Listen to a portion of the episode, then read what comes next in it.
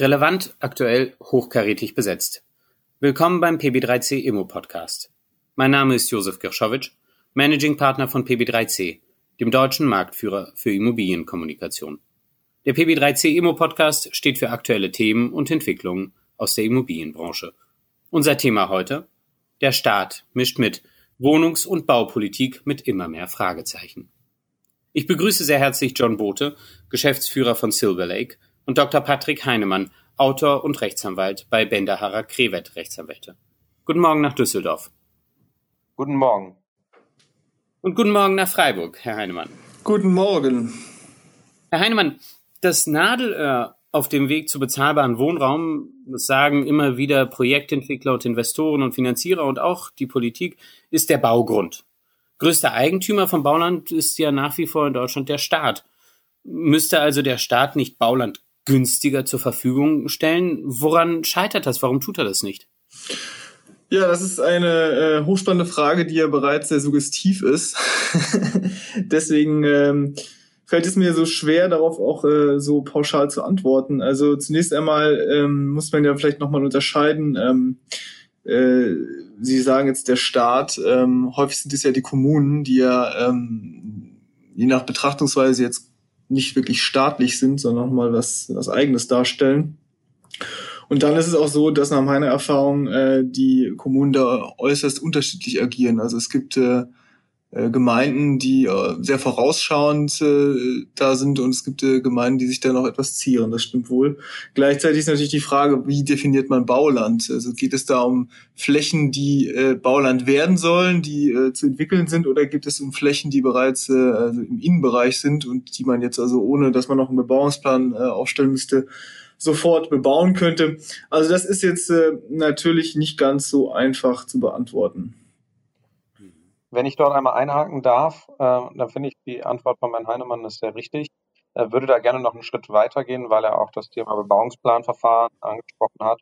Ähm, da wir natürlich jetzt in einer politischen Situation sind, wo die Politik der Meinung ist, sich bei allem extrem ein, einmischen zu wollen und ähm, eigentlich über jedes äh, Grundstück, welches Bauland ist, ob öffentliches ist oder privates, äh, ein B-Plan-Verfahren, also ein Bebauungsplanverfahren zu legen, was oft drei, vier, fünf, sechs, sieben Jahre dauert, äh, mit sehr, sehr vielen äh, Problemen und Hürden.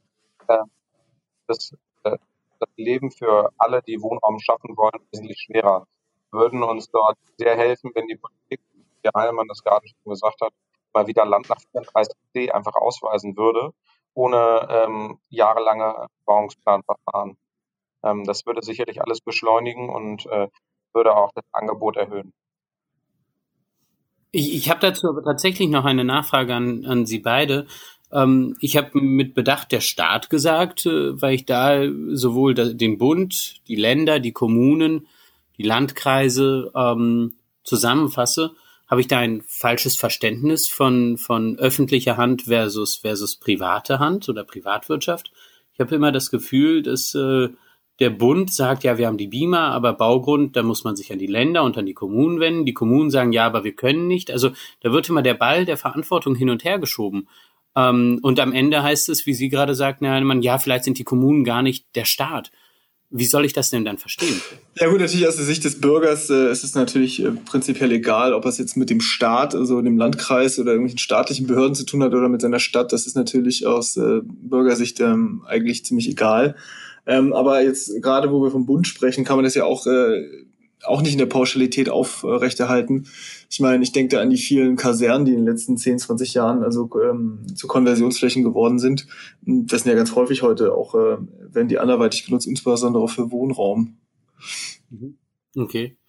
Und, und gleichzeitig, äh, wenn ich mir die Satzung zum Beispiel des BIMA-Gesetzes, also der Bundesanstalt für Immobilienangelegenheiten, anschaue, wenn ich mir die Satzung anschaue vorweg, dann äh, Präambel, dann steht da drin, dass äh, die Beamer nach kaufmännischen Prinzipien zu agieren hat. Oder genau, also das ist äh, sogar kein, das ist keine Satzung, äh, wenn ich richtig informiert bin, sondern ein Gesetz. Und das, äh, ja gut, es ist natürlich so, die Beamer hat den Auftrag, nach äh, kaufmännischen Grundsätzen zu wirtschaften und äh, muss deswegen natürlich äh, oder soll ähm, für die Grund, für das Grundeigentum des Bundes, wenn es dann auf den Markt kommt, äh, einen möglichst guten Preis erzielen.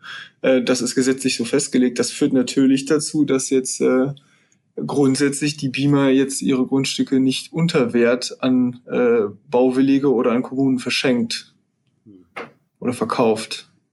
Herr, Herr Bote, wie wäre denn oder gäbe es überhaupt eine Kostenersparnis, wenn mehr Bauland zur Verfügung gestellt wird? Kann man das sagen, dass es da Preistreiber gibt, eben gerade im Bereich Bauland? Ähm, und welche anderen Kuchenstücke gibt es bei der Preisermittlung, die relevant sind? Also worauf sollten wir achten? Ja, das ist eine sehr gute Frage. Sicherlich ist es so, dass wenn wir mehr Angebot haben, also mehr Bauland, werden die Preise fallen. Weil wenn das Angebot steigt und die Nachfrage gleich bleibt, ähm, müssen die Preise fallen. Das ist, glaube ich, so die Basis unserer äh, marktwirtschaftlichen ähm, Systeme. Ähm, gleichzeitig gibt es natürlich ähm, verschiedenste, verschiedenste Stellschrauben. Das ist einmal, wie stark darf dieses Bauland verdichtet werden, was, da, was darf darauf gebaut werden. Das hat eine ganz große Auswirkung auf die Herstellungskosten, die die Investoren später haben.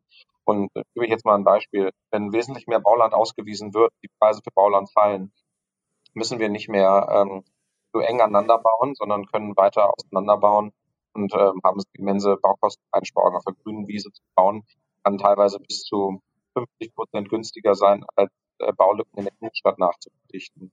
Gleichzeitig gibt es noch Stellschrauben ähm, wie die Grunderwerbsteuer, vor allem für äh, Ersterwerber, die Grundsteuer und ähm, auch sonstige Abgaben, die mit dem Bauprozess zu tun haben. Und dann auch ähm, vor allem bei der Wohnungsbauträgerei äh, der Mehrwertsteuerschaden. Also jeder Bauträger, der eine Wohnung baut, verliert ja 20 Prozent an Mehrwertsteuer, die er nicht weitergeben kann an seinen Käufer.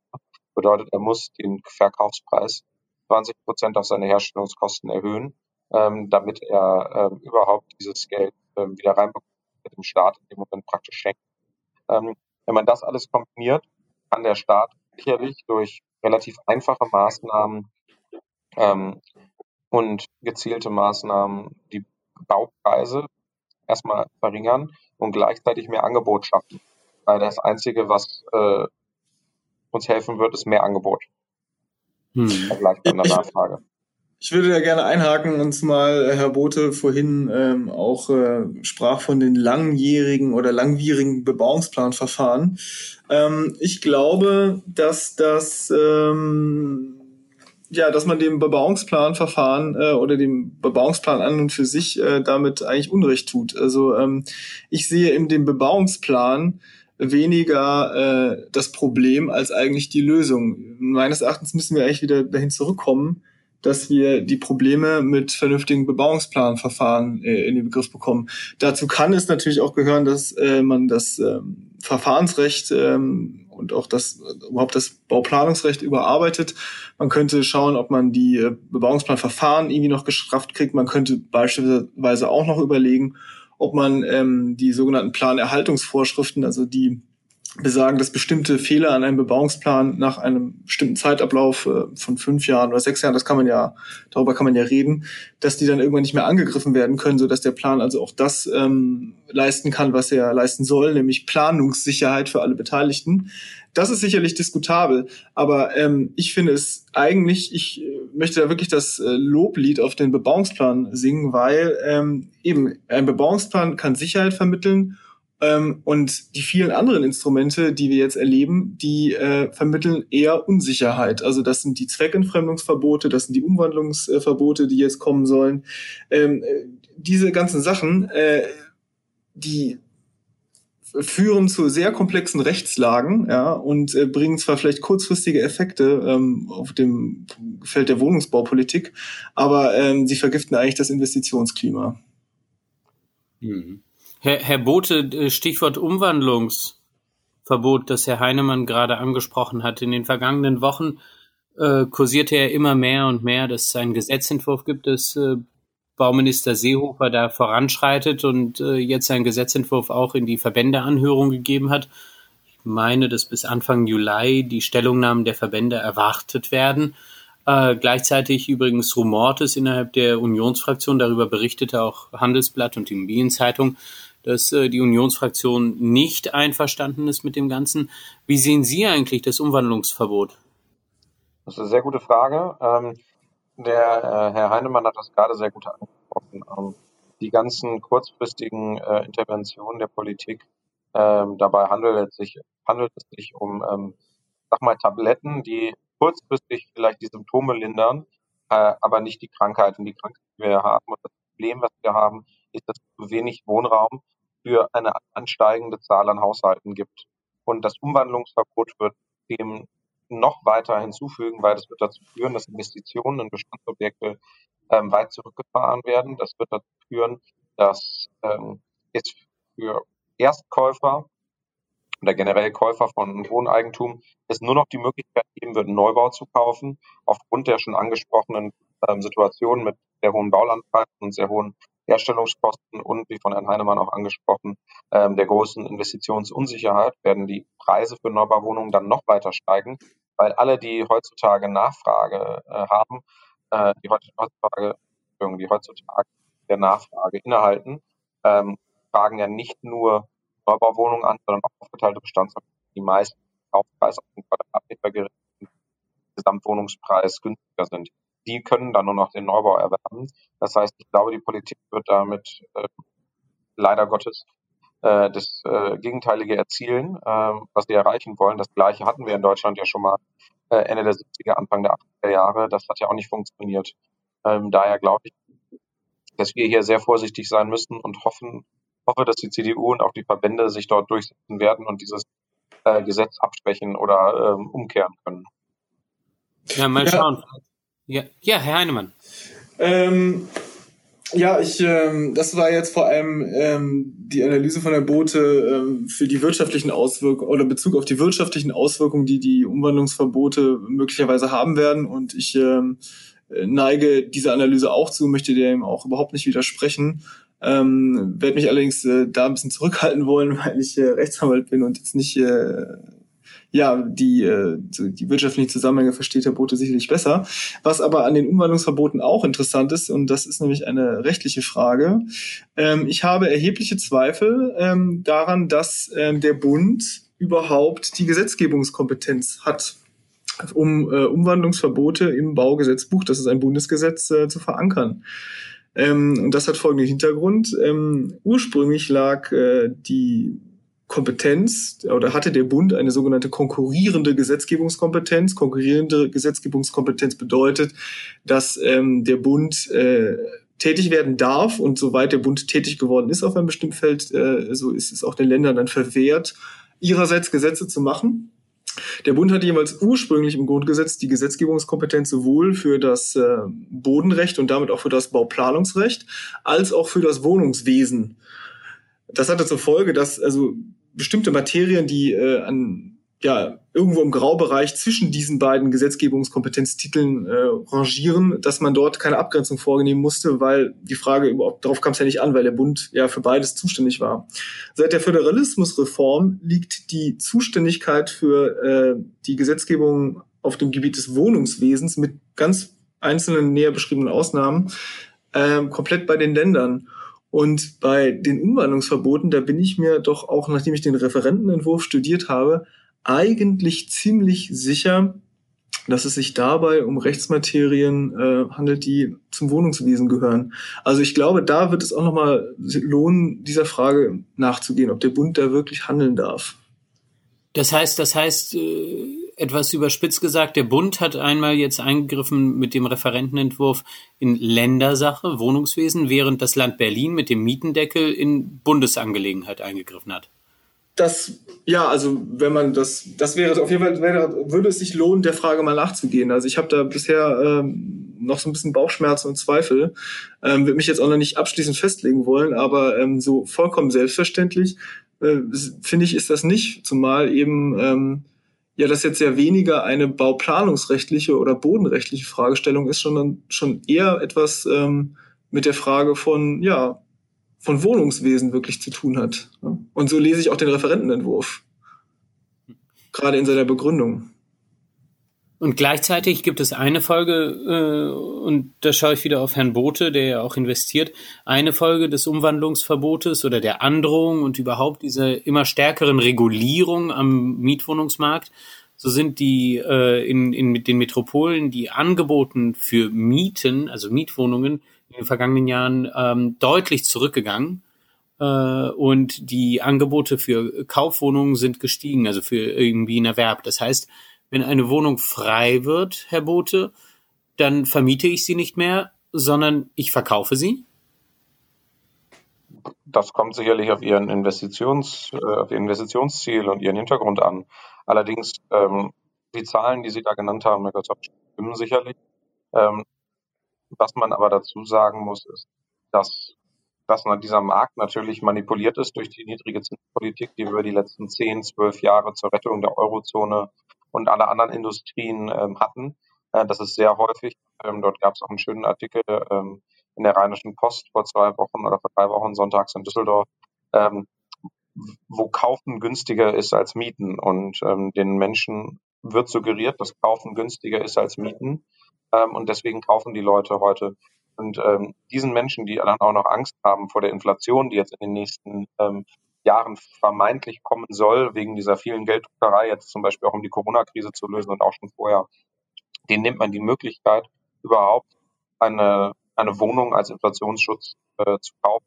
Daher glaube ich schon, dass es ähm, ganz, ganz wichtig ist, dass man den Menschen auch die Möglichkeit gibt, ähm, solche Objekte zu erwerben, die nicht gerade ein Neubau sind und deswegen direkt äh, mehrere tausend Euro pro Quadratmeter mehr kosten als ein Bestandsobjekt. Hm. Lehnen wir uns Lehnen wir uns doch noch einmal zurück. Ich, ich sehe hier mehrere Zielkonflikte. Also auf der einen Seite äh, erleben wir, dass die Metropolen und die Städte wachsen. Also einerseits suchen die Menschen Wohnraum, sei es zur Miete, sei es zum Eigentum. Ähm, andererseits regt sich bei jedem Neubauvorhaben sofort und immer Widerstand. Und es gibt immer wieder neue Argumente, die dann angeführt werden. Das ist ja auch nicht schwierig. Die Argumentationspalette in unserer offenen Gesellschaft ist sehr breit. Die kann vom Umweltschutz kommen bis hin zu zur Qualität der Luft, die dann weniger mit der Umwelt an sich, sondern mit dem Lebens, mit der Lebensqualität der Menschen in den Städten zu tun hat. Ähm, es kann sein, dass äh, Bauvorhaben verhindert werden, weil man vermeintlich die Menschen schützen will, die in den Städten wohnen äh, dass man Balkone nicht an lauten Straßen bauen darf, obwohl alle sagen, wir wollen einen Balkon haben, aber man findet eine Verordnung, die sagt, ja, die Dezibelzahlen dürfen nicht überschritten werden. Stoßen hier eigentlich demokratische Grundregeln an ihre Grenzen, Herr Heinemann? Kann man das so sagen? Ja, ich weiß nicht, ob man dafür gleich äh, ja den Maximalalarm schlagen muss und sagen, dass hier demokratische Grundregeln an ihre Grenzen stoßen.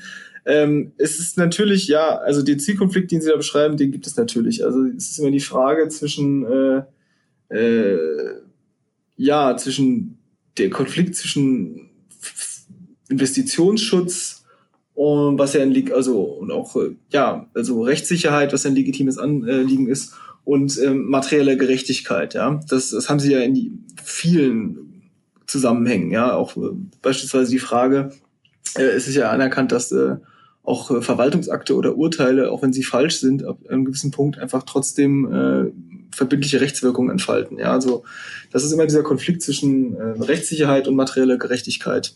Und den haben wir eben auch äh, im Baugenehmigungsverfahren. Ähm, es gibt eine wunderbare Vorschrift, wie ich finde, im Bade, in der baden-württembergischen Bauordnung in Paragraph 55 Absatz 2 ähm, da, der Paragraph 55 regelt, wie viele andere Bauordnungen in, in Deutschland auch, äh, die Beteiligung der Nachbarn und der Öffentlichkeit.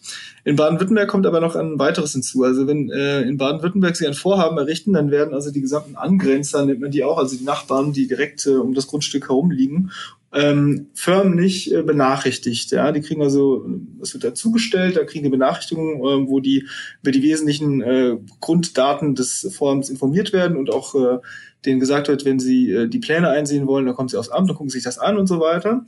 Und das eigentlich Besondere in Baden-Württemberg ist, dass die ähm, nach äh, Ablauf dieser, ähm, dieser äh, Nachbarbeteiligung, wenn sie da innerhalb der einer bestimmten Frist keine Einwendungen erheben, dass sie dann für alle nachfolgenden Rechtsstreitigkeiten mit äh, den nicht vorgebrachten Einwendungen ausgeschlossen sind. Man nennt das äh, materielle Präklusion.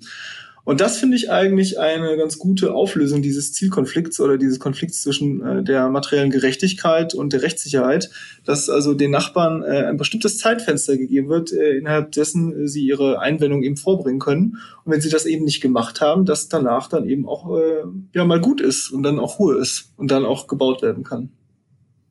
Das würde ja eine gewisse Verlässlichkeit und äh, Planungssicherheit mit sich bringen. Herr Bote, wie sehen Sie das? Stellen Sie sich vor, Sie, Sie entwickeln etwas oder investieren. Es wird äh, allen drumherum, alle drumherum werden informiert äh, und danach ist, danach haben Sie wieder Ruhe. Ähm, solche ähm, Systeme gibt es ja nicht nur in Baden-Württemberg, die gibt es auch noch in anderen Bundesländern. Ich kenne das Thema auch. Leider ist das in der Praxis meistens nicht ganz so ähm, simpel, wie äh, Herr Heinemann das beschrieben hat, obwohl er natürlich aus juristischer Sicht vollkommen recht hat und ich finde das auch ein gutes System.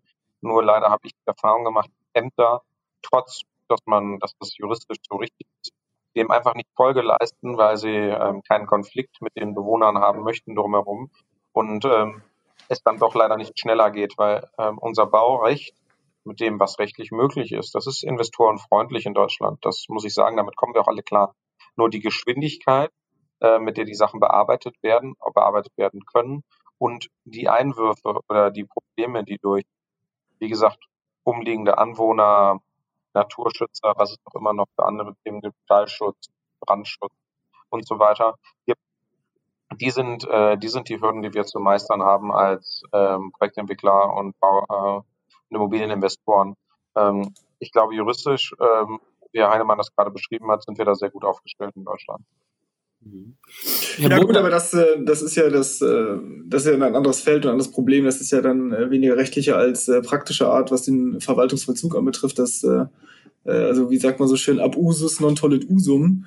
Also äh, der, der Fehlgebrauch des Rechts äh, führt ja nicht dazu, dass das Recht an und für sich schlecht ist. Ähm, ich halte das nach wie vor für eine gute Vorschrift und die gibt es vielleicht auch in anderen Bundesländern. Das äh, weiß jetzt so äh, aus dem Stegreif kann ich es nicht beantworten. Ich bin vor allem in Berlin und in Baden-Württemberg unterwegs gewesen bisher und weiß, dass es das insbesondere in Berlin nicht gibt. Ja, ich habe das da immer sehr vermisst eigentlich. Da, da sind wir auch wieder ein bisschen bei den Kommunen und der Frage, wie Kommunen eigentlich sowohl das Bauen erleichtern können, aber auch auf der anderen Seite vielleicht nicht jede Taste drücken müssen, die zu höheren Preisen führt. Ähm, ich weiß zum Beispiel, dass in vielen Gemeinden der Neubau von Wohnungen, äh, sowohl Mietwohnungen als auch Eigentumswohnungen oder Reihenhäusern an Fernwärmeverträge gekoppelt ist. Also wer bauen will, muss das Warmwasser von den örtlichen Stadtwerken beziehen. Das sagt dann der, äh, in der äh, Phase der Projektentwicklung wird das einfach äh, geregelt. Und so kommt es eben zu so einer Querfinanzierung der Stadtwerke, die ja häufig schlecht dastehen finanziell und durch das teure, durch die Abnahme des der teuren Fernwärme einfach subventioniert werden sollen. Das Gleiche gilt zunehmend für Straßen, Kitas, soziale Einrichtungen ähm, immer mehr Aufgaben, die ja eigentlich zur äh, Daseinsvorsorge und Infrastruktur gehören, werden auf die Bauherren übertragen. Und gleichzeitig wird gefordert, ja, aber die Preise dürfen nicht steigen.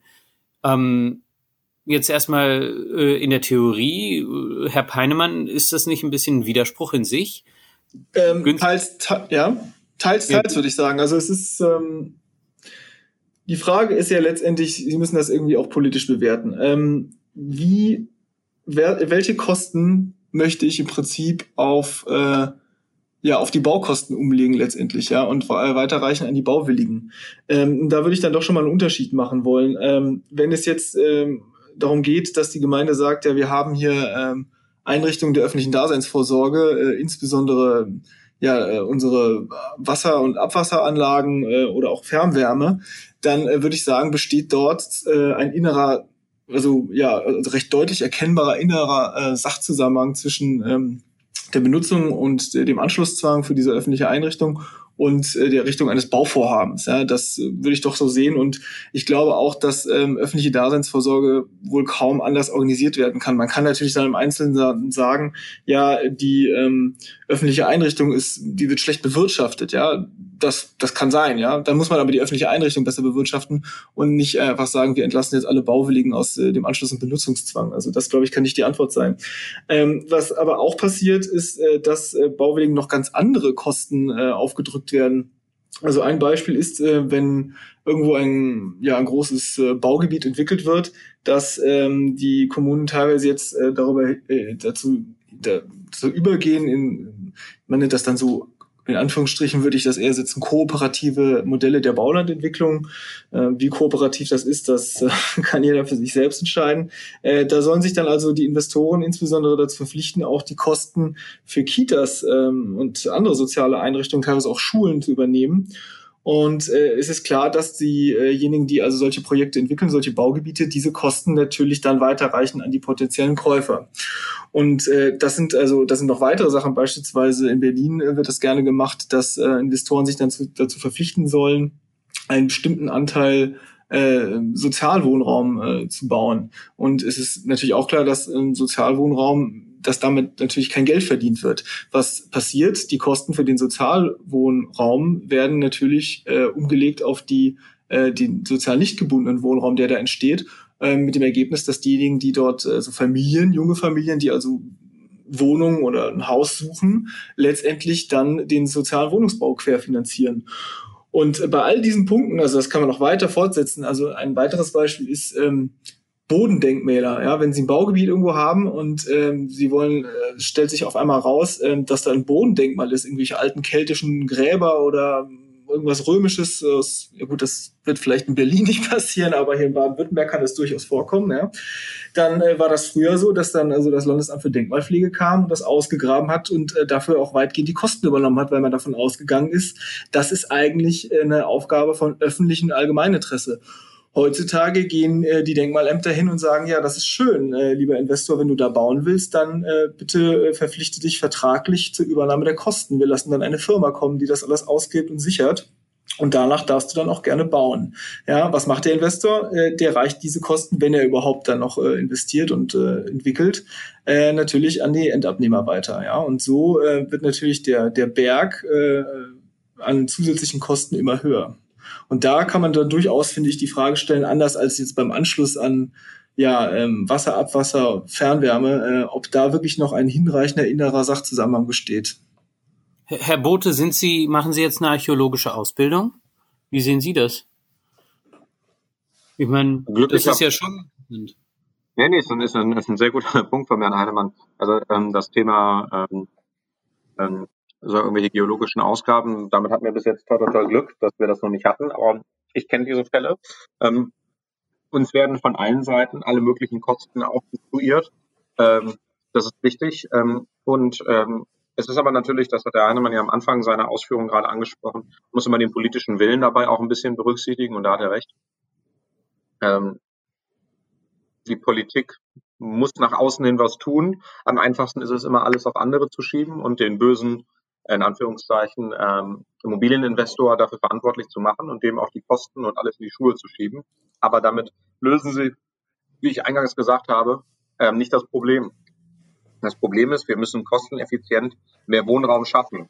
Ähm, und das werden wir nur tun, wenn wir es schaffen, gleichzeitig Baulandpreise, Baupreise, ähm, die Gesetzeslage ähm, über, wie Herr Heinemann auch vorhin gesagt hat, andere ähm, gesetzliche Grundlagen vielleicht für Bebauungspläne, dass diese schneller abgewickelt werden können und auch die Steuern und auch irgendwelche restriktiven investitionsfeindlichen Gesetze. Wenn man diesen ganzen Bündel an Themen nimmt und abschwächt und mal so aufinstruiert mit einem Ziel, und das ist es, mehr Wohnungen zu schaffen, dann glaube ich, kommen wir hier auch ganz schnell nach vorne. Nur ist, man hat immer das Gefühl, es gibt zu viele Leute, die dort ähm, ihre äh, Mitsprache haben wollen und dass es deswegen ähm, nicht vorangeht. Ja, ein Beispiel, was Sie da ansprechen, ist, also wir hatten es ja vorhin auch äh, von den äh, von den Fragen des Verwaltungsvollzugs und wie es da also ein bisschen hinkt. Ähm, ja, also ein weiteres Problem ist natürlich, dass äh, die Baurechtsämter in Deutschland äh, unterbesetzt sind, chronisch unterbesetzt. In dem einen Bundesland mal noch stärker als in dem anderen, aber äh, insgesamt ist das also ein Riesenproblem, dass dort ähm, teilweise einfach Sachverstand und Manpower fehlen und ähm, äh, zusätzlich aber diese Behörden äh, sich mit ähm, Aufgaben konfrontiert sehen, die es vor ein paar Jahren noch gar nicht für sie gab. Also ein Beispiel, Vollzug von Zweckentfremdungsverboten äh, ist regelmäßig dann äh, bei der Baurechtsbehörde angesiedelt, äh, was für sich schon besonders fragwürdig ist, weil es sich ja eigentlich um ein Instrument nicht des Baurechts, sondern äh, des Wohnungswesens handeln soll, so dass man eigentlich denken würde, das würde dann immer das städtische Amt für Wohnungswesen vollziehen. Und äh, da kommt man dann auch wirklich äh, in äh, ganz schwierige ähm, rechtliche Gemengelagen rein, wo nicht ganz klar ist, ähm, wo jetzt das eine Rechtsgebiet anfängt, das andere aufhört, ähm, Zuständigkeiten, das ist dann wirklich sehr komplex und ähm, verlangsamt also das Verfahren immens und hält also wirklich ähm, auf. Ja, das kann man wohl so sagen. Herr, Herr Bote, wenn ich mir jetzt unser Gespräch der letzten halben Stunde anschaue und auch überlege, was die Wohnungspolitik richtig macht und was nicht und dass sie die Symptome bekämpft und damit mit leichten Schmerz, äh, Schmerztabletten versucht, Größeres zu bewirken, was aber eben nicht zielführend ist. Ne? Wir haben eine Wohnungspolitik, die dazu führt, dass Wohnraum noch knapper wird, dass also Mieten und Eigentum noch teurer werden. Ähm, führt es denn nicht eigentlich dazu, dass genau das, was ein Teil der Wohnungspolitik verhindern will, nämlich eine schnellere und deutlichere Gentrifizierung der Städte, dass das eigentlich noch schneller vorangeht? Ja, ohne, ohne jetzt die Hintergründe von Gentrifizierung, also Aufwertung, Sanierung äh, von, äh, von Quartieren, von städtischen Quartieren ähm, äh, zu hinterfragen oder zu verurteilen oder überhaupt qualitativ zu bezeichnen. Aber die Politik von heute, Herr Bote, führt doch eigentlich dazu, dass die Innenstädte noch schneller gentrifiziert werden. Ist 100% richtig. Leider ist das so, ja. Ähm, wir als Investoren, ähm, das, das versteht ja keiner, mit dem man sonst redet in der Politik wir möchten auch günstiger bauen, weil dann können wir einfacher verkaufen. Je günstiger wir anbieten können, desto schneller können wir verkaufen und uns dem nächsten Projekt widmen. Oder auch desto schneller kriegen wir ein Objekt vermietet. Ähm, sowohl als auch. Sie haben das gerade, glaube ich, sehr gut zusammengefasst. Ähm, auch von unseren ähm, Diskussionen hier in der letzten halben Stunde, dass wir in einer Situation sind, dass versucht wird, Symptome zu heilen ähm, auf politischer juristischer und auch wirtschaftlicher Ebene, allerdings das Problem nicht angegangen wird. Ähm, und meiner Meinung nach wird sich dieses Problem erst dann lösen, wenn es mal wirklich Kraft am Immobilienmarkt äh, und auch in der Wirtschaft sich auch vielleicht die Zinssituation etwas verändert und ähm, dann werden erst große Veränderungen äh, folgen, weil leider ist das so mit unserer sozialen Marktwirtschaft, große Veränderungen folgen erst einer großen Krise. Und ähm, was wir jetzt gerade nur tun können, ist Schadensbegrenzung. Lieber Herr Bote, lieber Herr Heinemann, vielen Dank für Ihre Zeit und Ihre Impulse. Liebe Zuhörerinnen und Zuhörer, vielen Dank für Ihre Aufmerksamkeit. Sie sehen, mit Paracetamol und Aspirin kann man vielleicht kurzfristig helfen, aber eigentlich sollte man zum Arzt gehen und sich äh, wirklich untersuchen lassen von einem Experten. Empfehlen Sie den PB3C Immo Podcast weiter und teilen Sie über die sozialen Netzwerke. Mein Name ist Josef Gershowitsch. Ich freue mich, Sie bald wieder begrüßen zu dürfen.